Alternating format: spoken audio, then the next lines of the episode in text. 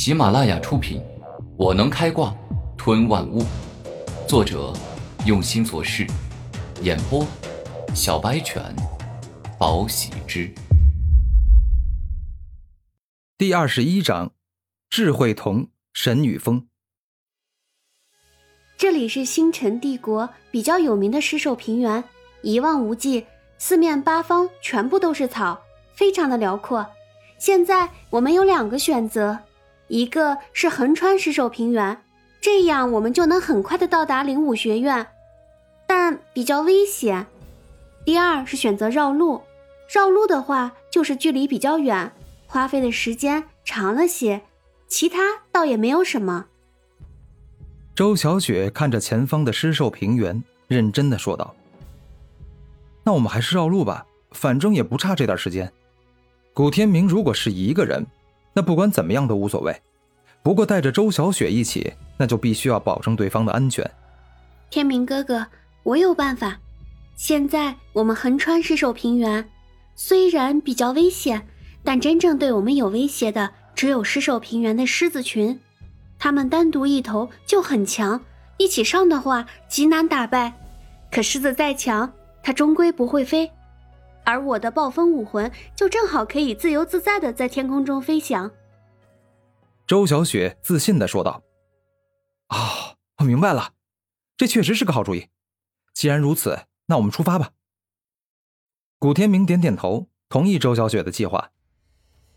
半个多小时后，古天明与周小雪便遇到了五只足有十七级修为的黄金狮。这黄金狮啊，每一头都威武雄壮。全身好似黄金铸造一般坚硬无比，而且还闪闪发亮，比昔日的金刚狼强大的太多了。可纵然这般强大，他们却依旧成群结队，互相配合，就像是一群受过专业训练的雇佣兵一样。而这或许就是黄金狮能够称霸狮兽平原的真正原因。毕竟草原上最强的灵兽都成群结队了，那还有什么灵兽能跟他们争？暴风之翼。周小雪一看到黄金狮成群结队来，背后释放出了大量的暴风，直接凝聚出了一双暴风之翼，而后拉着古天明的手飞上了高空。天明哥哥，你知道吗？关于这狮兽平原还有个故事。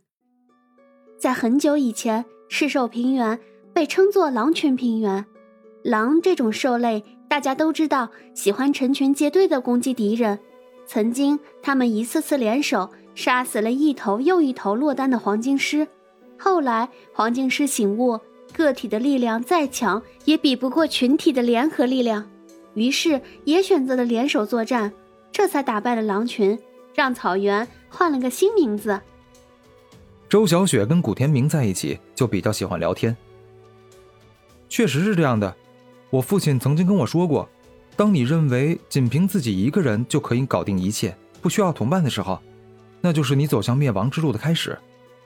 因为自大与狂妄，最终就会让你迷失自我，做出错误的选择。古天明一直牢牢地记着父亲的教诲。下方的黄金狮感到无奈，他们虽然很强，一起出手，这狮兽平原都是攻无不克、战无不胜的，但是遇到会飞的，那就没办法了。于是追了一段时间，就决定放弃。而此刻，一个白衣飘飘、面容清秀的少年，亦是来到了狮兽平原。他年纪挺小，也就比古天明大了一岁，今年正好是十六岁，但是修为却已经达到二十一级，乃是一个灵池境的高手。这个少年除了实力强大外，还拥有一双特别的眼睛，那双眼睛闪闪发亮。散发着睿智与不凡的光芒，内中似乎蕴藏着特别的眼瞳类武魂。张音就是个废物，连杀个养尊处优的郡主都会失败，真是太让我失望了。如果不是我事先取了他的头发，放入了生命探测器，我还真的难以相信他居然真的死了。沈雨峰此刻手握着一个古制的青铜盘，在那青铜盘之上。有着一枚指针，好似现代的指南针，正是直指周小雪所在的方向。那个生命探测器上的指针原本是无色，但是只要生命探测器下方的小孔插上所要追踪之人的头发，那指针便会变成黑色或者红色。黑色代表所要追踪之人已经死亡，而红色呢，则会根据与目标远近距离不断的加深颜色。当十分接近对方后，生命探测器上的指针便会变成深红色。杀气烟用牛刀。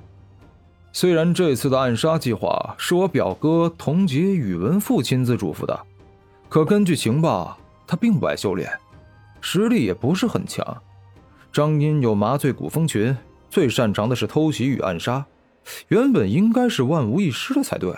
我真想不明白，他是怎么被反杀的。沈雨峰摇头。至于张英的死因，他未曾想到。不过时间紧迫，他也没有去调查。幸亏以防万一，我提前派人到周小雪去过的理发店取了她的一根头发，这才能用生命探测器继续追踪。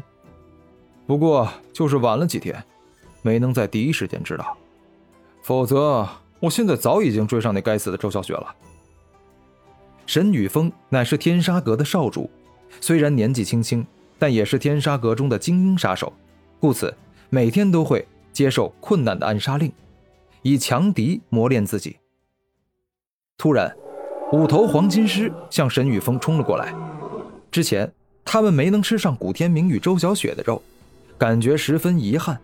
这回是要吃上美味可口的人类血肉。一群畜生，居然敢挡本少的路！你们不想活了吧？面对五头黄金狮。沈雨峰丝毫未露出恐惧之色，反而将他们当成了垃圾看待。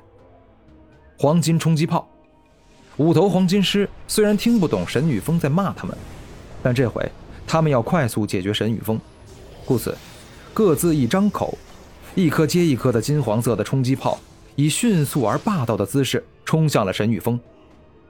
攻击预测，突然，沈雨峰双目一亮，他的武魂志同。使出了第一个技能攻击预测。